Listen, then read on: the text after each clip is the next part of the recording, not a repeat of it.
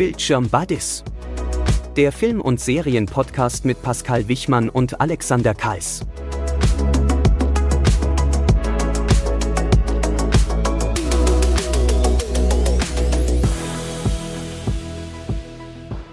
Ja, und damit herzlich willkommen zurück zu einer weiteren Folge unseres Film- und Serienpodcasts, die Bildschirm Buddies. Wir haben Folge drei. Schön, dass ihr wieder eingeschaltet habt. Meine Stimme solltet ihr kennen. Ich bin der Pascal und mit dabei ist diese Folge natürlich auch wieder der Alex und unser Kumpel der Bildschirm Buddy Spot, den ihr ja jetzt auch schon aus zwei Folgen kennt. Hallo Alex. Hi Pascal, wie geht's dir? Mir geht's ausgezeichnet. Es ist wieder Podcast-Zeit. Ich darf wieder über meine Lieblingsthemen reden und ähm, hoffe, dir geht's gut. Ja, soweit schon. Also man merkt, dass das Jahr langsam zu Ende geht. Bald habe ich Urlaub und dann wird alles besser. Den hast du dir dann bestimmt auch sicher verdient. ja. ja, wie sieht's bei dir aus, urlaubsmäßig? Urlaub dieses Jahr tatsächlich keinen mehr. Ich habe jetzt Mitte Oktober meinen Urlaub auch abbrechen müssen aufgrund der betrieblichen Situation. Also wir haben jetzt zum Ende des Jahres nochmal ordentlich, was da noch in die Lega gestopft wird. Das heißt, bei mir ist noch wirklich Vollgas bis ans Ende des Jahres. Ich arbeite ja auch durch, habe tatsächlich nur über Weihnachten natürlich frei. Weihnachten ist ja dies Jahr zum Glück ein Sonntag, Montag und Dienstag. Und Neujahr ist natürlich frei. Fällt dann ja, glaube ich, auch auf den Montag dieses Jahr, genau. Aber sonst bin ich tatsächlich nur am Arbeiten. Ja, das ist aber nicht so gut, Mensch. Dann hast du ja kaum Zeit, dir noch hier Material raufzuschaufeln für unseren Podcast. Für unseren Podcast, für unsere Zuhörer nehme ich mir alle Zeit der Welt. Das ist doch schön, so soll es doch sein. Ja, falls ihr vielleicht klanglich so ein bisschen Unterschiede hört, wir haben nach den ersten zwei Folgen ein bisschen Manöverkritik gemacht und haben mal geguckt, was wir noch so verändern können. Ich bin der Meinung, es hört sich besser an als vorher. Ich hoffe, ihr findet das auch, falls ihr irgendwas zu bemängeln habt oder allgemeines Gemecker. Ihr wisst, wo ihr uns finden könnt. Unten über die Show Notes sind die Kontaktmöglichkeiten. Da nehmen wir nicht nur Lob an, was wir auch schon bekommen haben tatsächlich, sondern auch natürlich Kritik. Genau, das ist ganz wichtig. Ja, gut. Dann weiß nicht, unser Bot hat noch gar nichts gesagt. Wollen wir mal gucken, was denn unser Bibi-Bot heute so für uns dabei hat? Ja, auf jeden Fall. Ja. Alles klar, dann lassen wir den mal laufen. Der Film der Woche ist Inception. Wahnsinn. Das ist ein guter Film, tatsächlich, Inception. Schon lange nicht mehr gesehen, den Film, aber trotzdem in Erinnerung. Dadurch äh, zeichnet sich ein guter Film natürlich aus ja, sehr interessantes Modell der Geschichte und kommt natürlich von meinem Lieblingsregisseur Christopher Nolan. Ja, da reden wir doch noch mal drüber. Leonardo DiCaprio wieder mit dabei, Joseph Gordon-Lewitt und auch Michael Caine. Michael Caine ist eigentlich auch in so gut wie jedem Christopher Nolan-Film dabei. Und ähm, ja, könnt ihr bei Netflix schauen. Und dann lass uns mal drüber reden. Was verbindest ja. du mit dem Film? Ich musste mich tatsächlich noch mal einlesen. Das ist bei mir nämlich auch schon verdammt lange her. Der Film ist aus 2010 und das, was mir am meisten im Gedächtnis geblieben ist, waren die sehr sehr guten Effekte, die bei dem Film benutzt worden sind. Also da waren eine Menge, wie sagt man, mind-blowing Effects dabei, die man vielleicht ansonsten höchstens aus Matrix irgendwo schon mal gesehen hat.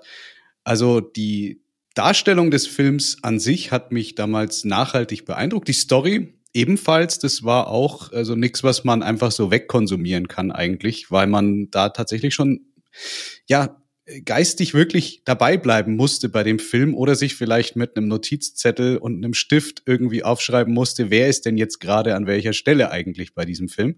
Und das war schon ein wirklich Meisterwerk. Es ist eine tolle Konstruktion, die hier an der Stelle verwendet worden ist. Aber, und jetzt kommt wieder mein kritisches Aber, ich bin halt kein Fan von, von solchen komplexen Filmen an sich. Also wir werden irgendwann mit Sicherheit auch mal über Tenet noch sprechen hier im Podcast. Das sind so Sachen, die sind so ein bisschen kunstinstallationsmäßig cool. Die machen auch Sinn, sich das anzugucken. Aber ich habe den halt auf, ich glaube sogar noch auf DVD irgendwann mal mir besorgt. Im Kino hätte er mich, glaube ich, verrückt gemacht. Wie ging es dir denn da? Also als ich den Film das erste Mal gesehen habe, war ich auch total überwältigt und geflasht, weil ja doch der Einstieg in den Film auch sehr schwerlich gemacht ist.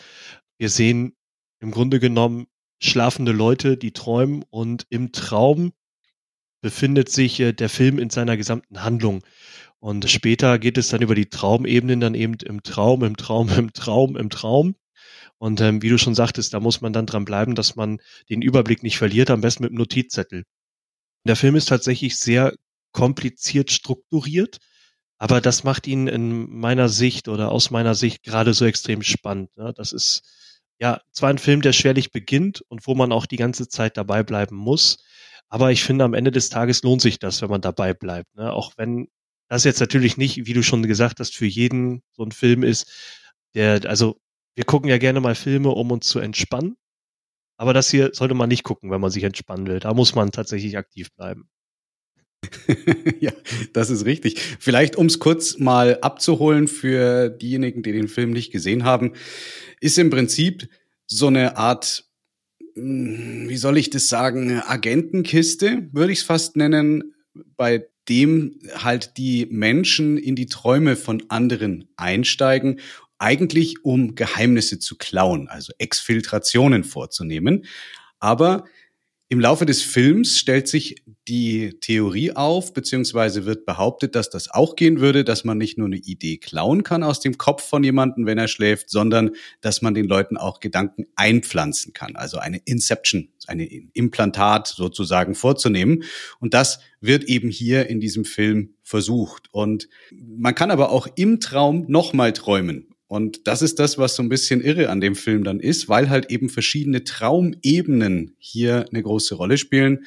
Leonardo DiCaprio als äh, einer der Hauptdarsteller begibt sich mit einem Team halt auf diese Reise und versucht das entsprechend umzusetzen. Und by the way, der andere Hauptcharakter, Cillian Murphy, wo du ja in der ersten Folge gesagt hattest, der ist dir noch nie so richtig aufgefallen. Davor habe ich übrigens auch sehr interessantes Feedback bekommen dazu, wie denn das sein kann, dass du den noch sonst bewusst nirgends gesehen hast.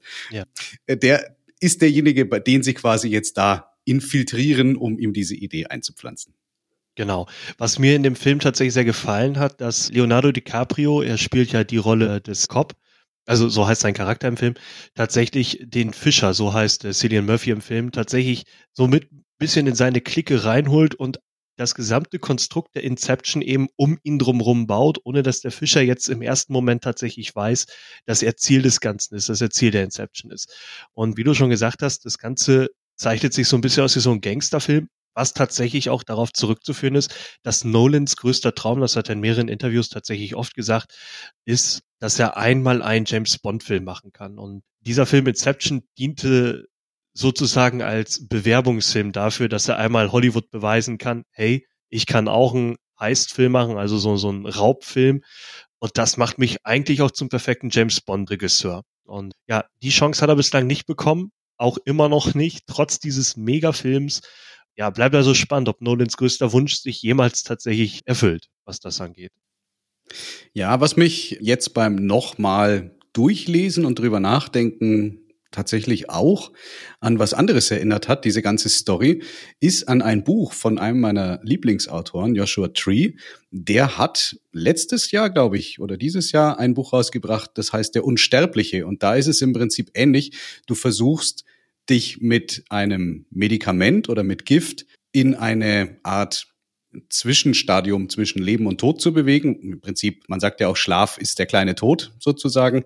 Und da gibt's dann eben auch Leute, die mit den Verstorbenen versuchen, sich auszutauschen. Und die brauchen ebenso wie die Leute bei Inception einen Trigger, um festzustellen, dass sie noch im Traum sind. Also bei Inception ist es so, jeder hat so einen Talisman, den er für sich mitnimmt und den gibt es nur in seiner Welt sozusagen und den darf auch sonst keiner anfassen. Damit man weiß, dass man noch irgendwie träumt, wird auch Musik abgespielt bei dem Buch Der Unsterbliche ist es kein Talisman, sondern die stehen mit den Füßen in einem Eimer Eiswasser und durch das Gefühl, was sie haben in diesem halb wach, halb tot Zustand, ist halt immer, dass sie kalte Füße haben. Sobald sie anfangen, keine kalten Füße mehr zu haben, sterben sie wirklich, weil sie dann gar nichts mehr spüren. Also man merkt, diese Idee an sich, die da verarbeitet worden ist bei Inception, die bietet auch noch durchaus Potenzial dann für Buchvorlagen. Interessant, ja, tatsächlich. Von dem Buch habe ich tatsächlich nichts gehört. Äh, jetzt schon. Also gute Empfehlung da auf jeden Fall. Ja, du sprichst ja die Talismane an in Inception und Leonardo DiCaprio hat ja so einen kleinen Kreisel, der ja sinnbildlich ja ihm zeigt, befindet er sich jetzt doch im Traum oder nicht. Und da gibt es diese eine Szene am Ende. Ich weiß nicht, ob du die jetzt gerade spontan vor Augen hast.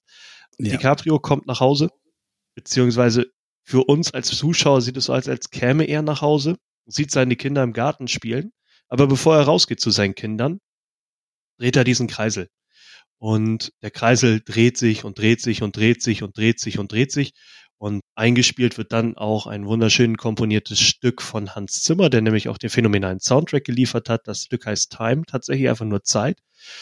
Und jetzt wird's Interpretationssache. Also im Laufe des Films zeichnet sich eben draus, dass DiCaprio selber auch in so einer Traumwelt mit seiner Frau gelebt hat, sie aber nicht mehr da rausgekommen ist und sich umgebracht hat. Und äh, DiCaprio der ist halt auf der Flucht, weil man ihn für den Mörder seiner Frau hält, weil sie eben eine schön konstruierte Szene hinterlassen hat, die auch diesen Eindruck erwecken lassen könnte. Und äh, der Film endet eben, er reist wieder in Amerika ein, in das Land, in dem er gejagt wird. Und er geht nach Hause, seine Kinder sind im Garten, wie gerade erwähnt, und er dreht diesen Kreisel, weil es zu schön ist, um, um wahr zu sein. Und anstatt wir sehen, dass er tatsächlich jetzt mit seinen Kindern spielt und seine Kinder echt sind, konzentriert sich die Kamera nur noch auf diesen Kreisel. Und für mich persönlich, Alex, sieht das so aus, als ob der Kreisel ins, ins Wanken gerät. Also, dass, dass er tatsächlich aufhört, sich zu drehen.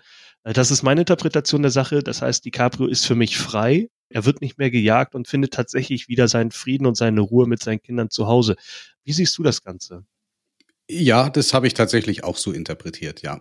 Weil du gerade seine Frau auch angesprochen hast, die erscheint ihm ja auch immer wieder wie so eine Art Geist, würde ich es fast sagen, in den verschiedenen Traumebenen, quasi aus seinem Unterbewusstsein, was er dann da mit rein interpretiert. Und die stellt eine Zeit lang in dem Film ja auch so eine Art Gegenspieler dar. Also sie will ihn ja im Prinzip immer wieder auch manipulieren, dass er halt irgendwie nicht weitermacht oder oder oder. Und das ist halt auch eine interessante Komponente gewesen. Nach den Maßstäben des heutigen Leonardo DiCaprio würde ich sagen, sie ist nicht das klassische Opferbild von DiCaprios Frauen. Also die ist definitiv zu alt in dem Film schon. Aber ansonsten ist es auch eine ganz starke, wie soll ich sagen, ein starkes Mittel gewesen, um auch quasi noch das Unterbewusstsein von ihm im Traum von jemand anderem mit ins Bild reinzukriegen. Ja, definitiv. Das stimmt. Sie wirkt halt wirklich wie so ein ständig auftretender Dämon, der versucht, seine Pläne zu durchkreuzen. Und es gelingt ihr leider auch immer wieder, ihn dann komplett aus der Fassung zu bringen und dass er dann wirklich den Fokus verliert, zumindest kurzweilig, was Maul für mich im Film zu einem absoluten Schurken macht. Also sie, sie hat ja keine guten Absichten dahinter. Sie will DiCaprio offensichtlich auch in den Selbstmord treiben, damit sie mit ihm wieder vereint ist in, in ihrer eigenen Traumwelt, die sie sich selber geschaffen haben. Ja, da gibt es ja diese große Stadt. Also es sieht aus wie so eine Stadt voller Wolkenkratzer, aber innen drin steht das alte Haus von den beiden. Und äh, die Stadt stürzt eben auch immer ein, weil die beiden das so gebaut haben. Ja. Da kam auch eben der, die Anleihe, was ich mit Matrix meinte. Man kann im Prinzip ja in seiner eigenen Traumwelt in der untersten Ebene machen, was man will. Also man kann ja wirklich alles passieren lassen und sich halt eben auch eine ganze Welt aufbauen da drin. Aber wenn man da halt sich committet dazu und halt dann stirbt, ist man halt auch drin und dann bleibt man halt auch drin. Und das ist einfach das, was auch dem Zuschauer immer wieder vermittelt wird. Also da ist dann wirklich Ende. Wenn du bis dahin gehst und dort bleibst, war's das halt auch früher oder später. Und das ja war sehr eindrucksvoll dargestellt, was beim ersten Mal gucken mich damals auch noch ein bisschen frustriert hat, war das Thema der Zeitgeschwindigkeiten. Weil je weiter man reingeht in die Träume und Traum im Traum im Traum, umso langsamer vergeht die Zeit. Und es waren immer mal Schnitte, da hätte es vielleicht geholfen, wenn man dem, dem Zuschauer eine Art Layer geboten hätte, zu sagen, blende dir ein, in welcher Traumebene wir gerade sind. Warum fährt der gerade mit einem Transporter durchs Brückengeländer und das Auto stürzt von der Brücke runter und überschlägt sich dabei. Das findet für den Fahrer in Echtzeit statt, in unserer Echtzeit. Aber für die Leute, die gerade in einem Traum sind und nochmal da drin in der Traumebene, vergeht die Zeit halt unglaublich viel langsamer. Und das Verlieren der, der Schwerkraft in dem Moment, wo die durch dieses äh, Geländer durchbrechen, stellt sich halt dann bei den Träumern als Schwerelosigkeit in dem Gebäude dar. Und das war halt schon schwierig, dann noch dran zu bleiben, weil gleichzeitig ist noch ein anderes Team in irgendeiner Winterschneelandschaft unterwegs. Das ist wieder eine andere Ebene. Und da hätte ich mir, glaube ich, äh, gewünscht, dass man einfach sehen könnte, du bist jetzt bei dieser Szene in Traumebene drei. Dann hätte ich es vielleicht schneller verstanden. Ja, das stimmt. Das ist tatsächlich ein äh, großer Kritikpunkt an dem Film, gerade wenn es dann darum geht, dass wir in drei, vier Träumen gleichzeitig spielen. Ist jetzt für den sehr aufmerksamen Zuschauer schwer zu durchblicken, war auch für den aufmerksamen Zuschauer nicht leicht zu durchblicken. Und wie du schon gesagt hast, da wäre dann ein Hinweis nett gewesen. Was mich zum Thema Schwerelosigkeit bringt, und da müssen wir dann auch unweigerlich über diese guten Effekte in dem Film für seine Zeit sprechen. Es gibt diese Hotelflurszene, als der Van rückwärts runterstürzt und die Träumer in der Schwerelosigkeit sind. Joseph Gordon-Lewitt, der ist in einem Hotelflur und es gibt in dem Traum dann eine Kampfszene. Er kämpft gegen ähm, das gegnerische Team, wenn man so will. Wenn man aber das drumherum betrachtet, wie hat man diese Szene tatsächlich umgesetzt, dann hat Nolan hier auch sehr, sehr wenig Spezialeffekte gesetzt und hat tatsächlich diesen riesengroßen Hotelflur gebaut als Raum und hat diesen praktisch in eine Röhre gepackt, die dann rotiert ist beim Dreh. Und die Protagonisten, die Stuntleute und auch die Zuschauer waren mit dünnen Seilen gesichert und haben dann diese Kampfszenen tatsächlich in einer wirklich sich rotierenden Flurröhre, die es letzten Endes war, tatsächlich gedreht. Das finde ich, sollte auch Beachtung finden, damit man sieht, dass auch 2010 massive Arbeit geleistet wurde, um so authentische Effekte wie möglich zu schaffen. Okay, das ist mir jetzt auch tatsächlich neu, aber das spricht natürlich auch immer für praktische Effekte. Ne? Also das kann man, glaube ich, über alle Filme der letzten 20 Jahre in die Kritik werfen. Wenn man sich Toy Story 1 heute anguckt in der Animation, das sieht richtig mies aus, aber die Charaktere bei Herr der Ringe zum Beispiel, die halt einfach sehr gut geschminkte Menschen gewesen sind, sei es jetzt Orks oder sonst irgendwas, die sehen halt auch heute noch gut aus. Und das, das ist halt einfach das, wo ich immer der Meinung bin, praktische Effekte sollten so weit wie es geht halt auch verwendet werden. Also CGI ist bei weitem nicht alles, weil bei CGI sieht man halt auch irgendwann, wie schlecht das altert. Ja, das stimmt. Es gibt einen äh, CGI-generierten Film, ja, der ist, besteht zu 90 Prozent aus CGI. Das hat mich damals im Kino beleidigt, kleine Randnotiz, war der Hobbit 2. Den haben die irgendwie in sechs Wochen gedreht, habe ich mal gelesen, und sie haben ihn nur im Computer gemacht. Also nur grüne Wände aufgestellt und das siehst du auch handwerklich, war der Film einfach schlecht. Und das war tatsächlich auch eine Beleidigung dann für, für jeden Kinofan, für jeden mhm. Filmfan eben, weil er der Ringe ganz anders produziert gewesen ist. Nee, aber um nochmal auf diese Tunnelszene zurückzukommen, diese Flurszene ist tatsächlich so gemacht worden und spricht für Nolan.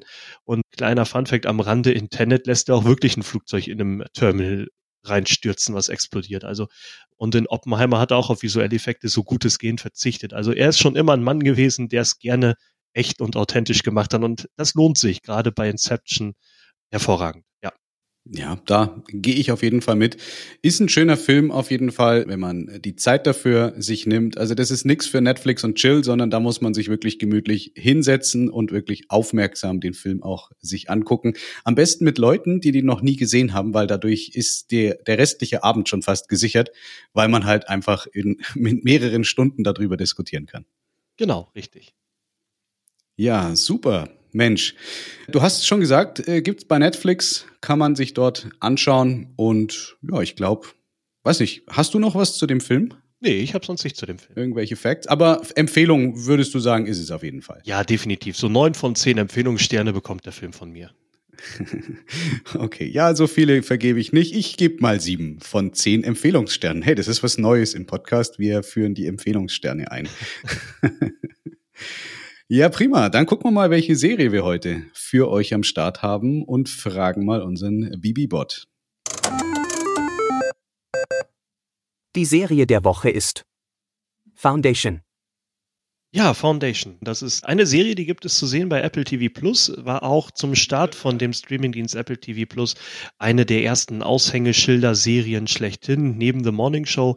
Und Foundation ist ein Science-Fiction-Drama von David S. Goyer und Josh Friedman für Apple TV und basiert auf die gleichnamige Buchreihe von Isaac Asimov, meine ich war das. Wie viele Bücher der letzten Endes geschrieben hat, ist mir unklar, aber Zielgruppe soll tatsächlich sein, jeder, der Star Wars liebt, wird Foundation lieben, würde ich behaupten. Ich bin jetzt nicht der allergrößte Star Wars-Fan, weil mir das manchmal doch ein bisschen zu abgedreht rüberkommt. Aber hier in Foundation habe ich so meine Nische gefunden, womit ich auch meinen Frieden ähm, eingehen konnte. Kennst du die Serie, Alex? Ja, ich kenne die. Nachdem ich ja absoluter Sci-Fi-Liebhaber bin, habe ich mir die natürlich auch angeguckt. Aber dieser Star Wars-Vergleich, der, naja, ich habe den auch gelesen. Also das ist eine Meinung, die ich damals auch, wie ich so anfangs mit der Serie war, habe ich mir gedacht, jetzt guck doch mal, was sagen denn andere dazu? Äh, klar, von den Planeten her gibt es gewisse Ähnlichkeiten, aber Ja, also Star Wars ist es nicht. Also das, das ist es auf keinen Fall. Ich meine, klar, es gibt ein Imperium, eine Art Imperium, die ihren äh, Sitz auf dem Planeten Trantor in der Mitte der Galaxis haben und von da aus wird das regiert. Das erinnert so ein bisschen an Coruscant aus dem Star Wars Universum. Ja, es gibt verschiedene Rassen, es gibt verschiedene Aliens und es gibt Leute mit Fähigkeiten. Also ja, natürlich im übertragenen Sinne wäre das auch irgendwie schon Star Wars, aber dann könnte man auch sagen, dass, keine Ahnung, Star Trek auch irgendwie was mit Star Wars zu tun hätte, weil da gibt's auch Raumschiffe und da gibt's auch verschiedene Alienrassen, was aber nicht so ist. Oder man könnte dann auch sagen, Warhammer 40k ist auch irgendwie Star Wars, was ja, was es aber nicht ist, weil Warhammer ist Warhammer. ja, stimmt. Wenn man das so betrachtet, dann hinkt der Star Wars-Vergleich dann doch erheblich. Tut dieser Serie aber keinen Abbruch, weil die Serie an sich für sich selber spricht und für sich selber auch, finde ich, ein großes Statement setzt. Wir bleiben bei schwerlichen Einstiegen wie bei Inception, denn ein mindestens genauso schwerer, wenn nicht schwierigerer Einstieg haben wir hier tatsächlich bei Foundation. Ja. Ich glaube, von Staffel 1 habe ich mich bestimmt durch zwei Folgen gekämpft, damit ich so ein Grundverständnis dafür entwickelt habe, wo befinden wir uns, was ist die Geschichte, warum diese Geschichte und wer sind diese unglaublich vielen Hauptcharaktere, die wir in dieser Serie haben. Denn du kannst ja im Grunde genommen sagen, jeder Planet, auf dem wir sind, und es sind einige Planeten, hat seine eigenen festen Hauptcharaktere. Und dann gibt es natürlich noch Charaktere, die zwischen den Planeten natürlich auch noch eine übergeordnete Rolle spielen in diesem gesamten Universum, in dem wir uns befinden. Und mit einer Folgenlänge von 45 bis 70 Minuten pro Folge finde ich das schon ziemlich hart im Einstieg wenn es darum geht, dass du dir erstmal ein Bild machst von der Geschichte. Du willst dich auch an irgendeinen Charakter binden, der dich dann ja durch die Serie leitet. Und das hat äh, Foundation hier tatsächlich sehr schwierig gestaltet für jeden neuen Zuschauer. Ja, ich habe mich da auch durchbeißen müssen. Also das Tempo ist auch echt schwierig. Du kapierst halt auch gar nicht, was ist jetzt da los. Das ist immer Rückblenden mit Charakteren. Da gibt's dann irgendwie so einen Planeten außerhalb oder am Rand von dieser ganzen Galaxie. Das ist auch so ein bisschen dann, könnte man jetzt den Star Wars-Vergleich wieder anwenden, das Outer Rim sozusagen. Da schwebt irgendwie so ein, so ein Objekt über einem Hügel und jeder, der sich da nähert, der bricht dann zusammen und du kapierst halt am Anfang gar nichts. Also da braucht man schon eine Menge guten Willen. Ich persönlich habe den guten Willen deshalb aufgebracht, weil ich halt von Asimov schon öfter was gelesen hatte. Und ja, ich meine, der gehört zu den, den Autoren aus dem Sci-Fi-Bereich. Und darum habe ich dem Ganzen auch überhaupt eine Chance gegeben. Also wenn das jetzt irgend so No-Name-Kiste wäre von jemandem, den man nicht kennt und eine Amazon-Produktion oder eine, Netflix-Produktion, damit es halt wieder irgendwie eine Serie gibt, zusätzlich zu den 100 anderen, die jede Woche rauskommen, hätte ich, glaube ich, nach Folge 1 nicht mehr weitergemacht, weil dafür hätte sich's nicht gelohnt. Ja, das stimmt tatsächlich. Also ich persönlich denke mir immer, ich habe für mich so eine Regel, wenn mich eine Serie nach maximal drei Folgen nicht abholt, dann gucke ich die nicht weiter, ist dann Zeitverschwendung. Hier habe ich mich durchgekämpft. Ich bin eingefleischter Apple-Fan, das wird mir zumindest im private Kreis sehr oft vorgeworfen. Und ich kannte einige der anderen Superserien von Apple, dass ich mir dachte, nein, ich bleib einfach dran. Also hier hat mich tatsächlich nur am Weiterschauen motiviert, das Wissen darum, dass die anderen Serien, die ich vorweggeguckt habe, alle durchweg ein gutes Produktionsniveau hatten und auch eine gute Verträglichkeit und Verdaulichkeit der Geschichte hatten. Und meine Hartnäckigkeit wurde belohnt. Foundation ist für mich eine der besten Sci-Fi-Serien, die es gibt. Auch ähm, wenn am Anfang die Frage für mich schwer zu verstehen war, warum zur Hölle haben wir Harry Selden, gespielt von Jared Harris, der ein Mathematiker ist oder ein theoretischer Mathematiker ist oder er ist auf jeden Fall irgendein Wissenschaftler, der die Foundation gegründet hat. Und die Foundation ist im Grunde genommen nichts weiter als gesammeltes Wissen. Aber es wird nie für mich persönlich ersichtlich, warum zur Hölle dieses Wissen so extrem wichtig ist für die Galaxie, äh, für das Universum. Wir wissen nur, es folgt eine lange Zeit der Dunkelheit. Die steht über ja. allem und wegen der brauchen wir wohl die Foundation. Ja, das ist aber auch ein bisschen aus der Realität, äh, finde ich, entliehen, weil im Grunde genommen die Machthaber der Regierung auf Trantor wollen nicht, dass dieses Wissen oder auch diese, diese Prophezeiung, diese Vorhersagung der Zeit der Dunkelheit sich verbreitet, weil das natürlich zu Unruhe im Volk führen würde. Und da kann man in der Geschichte sich ganz viele raussuchen. Mich hat es in erster Linie an Galileo erinnert, weil auch da war es im Prinzip nicht anders. Also man wollte es halt einfach nicht wahrhaben, dass das theoretisch möglich sein könnte, was dort ein Wissenschaftler von sich gibt. Und deswegen, so wie auch in der Realität, schickt man diese Leute halt dann ins Exil.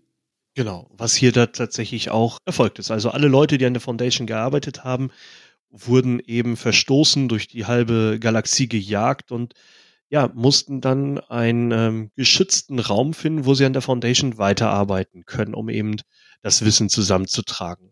Und ja, wie du schon sagst, das äh, hat man dann auch aus der Realität dann rausgezogen und mit in diese Geschichte gepackt, beziehungsweise Asimov hat damals schon so weit verstanden, dass es in der Realität wohl auch so läuft und hat das dann damals in sein Buch geschrieben, was dann dazu führte, dass es dann dementsprechend verfilmt wurde. Das Kaiserreich selber basiert ja auf einer es ist eigentlich ein Mehrgenerationenhaushalt. die klonen sich nämlich ja. immer selbst, die Kaiser. Es gibt quasi in der ersten Staffel vier Kaiser, die alle aus der gleichen Linie stammen und das sind alles Klone. Es gibt quasi den Morgen, den Mittag, den Abend und die Nacht, glaube ich, war das letzte, oder? Die Nacht mhm. ist dann der, der als nächstes stirbt. Die altern genau. natürlich, genau. diese Klone. Und immer wenn dann der, der älteste Klon tot ist, gibt's halt wieder ein neues Morgen, was dann aufgezogen wird. Und ja, die wollen natürlich nicht, dass dann irgendwelche Verschwörungstheoretiker in ihren Augen das Volk irgendwie narrisch machen, wie man so schön sagt. Was dieses Kaiserreich auf jeden Fall auch ganz toll darstellt, ist der Umgang mit den verschiedenen Völkern, wo man dann äh, denen auch Sachen in die Schuhe schiebt und dann aufgrund der angeblichen Taten, die sie gemacht haben, Vergeltungsschläge durchführt anders als bei Star Wars nicht mit einem Todesplaneten, der dann irgendwie andere Planeten zerstört, sondern mit einer ganzen Flotte, die dort dann eben hingeschickt wird durch, ich nehme mal an, es soll ein Wurmloch sein, und die dann den ganzen Planeten halt vernichten in einem durchaus spektakulär anschaubaren Angriff. Und ja, das ist also im Prinzip auch ein gutes Zeichen dafür, dass man auch eine Machtdemonstration einfach in seiner Galaxie mal einfach vorführt, um zu zeigen, hey, wir sind hier diejenigen, die das Sagen haben. Wir entscheiden von unserem Planeten aus sozusagen, was da passiert. Und ja, wie gesagt, die, die mögen das halt nicht, dass man ihre Macht in Frage stellt oder dass man überhaupt behauptet, es könnte was anderes geben. Passt aber auch, ich glaube, das ist ein Thema, das gibt's nicht nur bei Asimov in seiner Zeitlinie, in der er gelebt hat, sondern das war schon immer so, wenn jetzt irgendjemand kommt und sagt, hier mit eurem Mehrgöttertum, das ist nicht cool, weil es gibt da den einen in Jerusalem, der hat gesagt, es gibt nur einen Gott. Hat man ja auch gesehen in der Geschichte, was da passiert ist. Und ja, im Grunde genommen, es ist einfach die alte Geschichte, ne? Ja, die alte Geschichte nur in die äh, weite, weite Zukunft rein transportiert. Das stimmt. Ja, zu dem Thema Brutalität und Auslöschen von Planeten, was du da gesagt hast, eindrucksvoll in Erinnerung geblieben ist mir da die Szene tatsächlich, bevor sie den einen Planeten zerstören, dass der Bruder Tag als amtierender Kaiser tatsächlich mit einem Fingerschlag, also mit, mit, mit so einer Fingerwischbewegung einfach erstmal alle seine Gegner liquidiert. Öffentlich natürlich, damit es jeder sieht bevor die Kamera dann ins Weltall geht oder dann eben siehst, wie diese Heerscharen an Schiffen, an, an Flugschiffen, an Raumschiffen diesen ganzen Planeten einfach auseinandersprengen. Und das ist visuell gesehen wirklich absolut äh, Spitzenniveau gewesen. Und man hat auch Gänsehaut beim Gucken bekommen über diese absolute Brutalität, die da eben gezeigt wird. Also da geizt die Serie auch nicht mit. Jeder, der es gerne blutig und brutal mag, kommt hier auch absolut auf seine Kosten. Das stimmt, ja. Um vielleicht noch einen kurzen Ausflug in die Literatur zu nehmen. Wir haben es ja vorhin auch schon gesagt, dass manche Autoren von anderen Autoren sich vielleicht mit Ideen bedienen. Im Prinzip hat Asimov hier das Gleiche ja verwendet, was Aldous Huxley zum Beispiel auch getan hat in Schöne neue Welt. Das Buch ist uralt, das wissen viele Leute gar nicht. Das wird immer wieder neu gedruckt. Geht es auch um eine dystopische Zukunft. Das Buch ist aber tatsächlich vom Anfang 19. Jahrhundert. Und da kann man sich auch fragen, wie kommt jemand auf diese Idee, etwas wie 1984-mäßiges in dieser frühen Zeit schon darstellen zu können. Da muss man aber wissen, dass Huxley zum Beispiel Verwandtschaft hatte. Ich glaube, sein Bruder, der in der US-Regierung in der damaligen eine große Rolle gespielt hat. Und dort wurden halt solche Gedanken wie Henry Ford zum Beispiel auch, der gesagt haben soll, äh, dass ein großer Prozentanteil der Menschheit einfach überflüssig ist und weggehört und einfach durch die Industrialisierung halt auch weg kann. Wir brauchen die ja gar nicht mehr irgendwie, weil wir haben jetzt tolle Fließbänder und Roboter. Das ist halt einfach, ja, das Mindset. was in höheren Kreisen halt immer wieder mal aufschlägt. Und so hat halt Huxley von seinem Verwandten, wie gesagt, ich glaube, es war sein Bruder, diese Meinung halt auch einfach mitbekommen und konnte sich daraus dann eben seine Fiktion dieser dystopischen Welt zusammenbauen. Ja, das, was wir dann erst viel, viel später, zum Beispiel in 1984 in dem Roman, wiederum gesehen haben mit dem Big Brother, der halt überall Kameras hat und überall Bildschirme hat.